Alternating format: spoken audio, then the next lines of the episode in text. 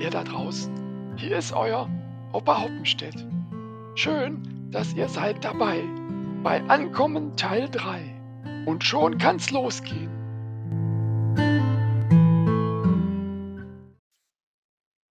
Am Leipziger Bahnhof wollte ich unbedingt mit Opa telefonieren.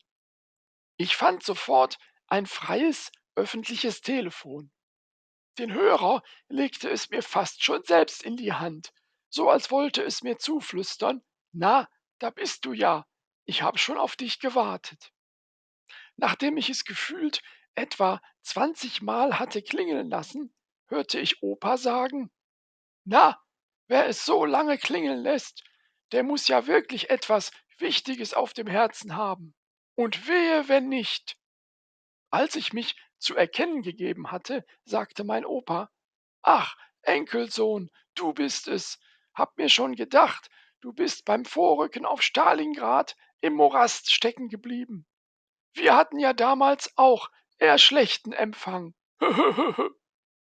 ja, so war er eben, mein Opa, ein echter Krieger. Nachdem ich ihm ganz kleinlaut von meiner spontanen Extratour nach Leipzig gebeichtet hatte, antwortete er Nimm das ruhig mit, mein Junge, denn es ist immer Musik im Leben, nur die Wahl der Instrumente ist nicht einfach. Ich war erleichtert und konnte meinen Ausflug nun entspannt fortsetzen. Das Konzert fand in der größten Kneipe Leipzigs mit dem Namen Besser nass als trocken statt. Aus den fünf Musikern waren inzwischen acht geworden. Erweitert um Schlagzeug, E-Gitarre und Bass gab es an diesem Abend Classic Rock der 70er. Die Kneipe war zum Bersten gefüllt und das Bier floss in Strömen. Die Band startete sofort durch und brachte den Saal zum Kochen. Ich erinnere mich nicht mehr genau, was ich alles getrunken hatte. Aber eine Szene blieb mir im Kopf. Auf der Tanzfläche rockte eine ab wie sonst keine andere, und auf ihrem schwarzen T-Shirt stand mit weißer Schrift geschrieben Hey Pirat, entern erlaubt. In der Konzertpause verschwand sie dann mit dem Schlagzeuger. Die Band war definitiv trinkfester als ich. Ich schlich mich um vier Uhr in den alten Tourbus und schlief dort sofort ein.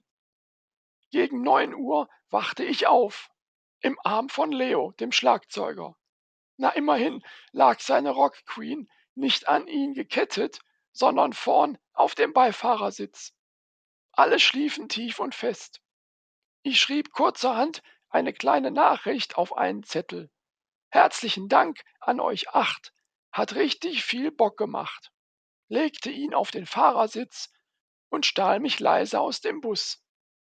Um kurz nach zehn saß ich schon im Fernzug nach Dresden. Mein Kopf dröhnte und ich war froh, dass der Zug ein Bordrestaurant hatte. Mein großer Pappbecher war bis zum Rand gefüllt mit dem richtigen Schmerzmittel, tiefschwarzer Bohnenkaffee.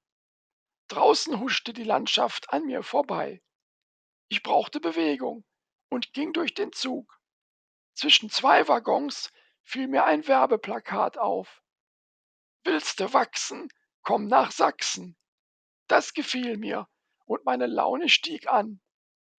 In fünf Minuten erreichen wir Dresden Hauptbahnhof, schallte es durch den Zug.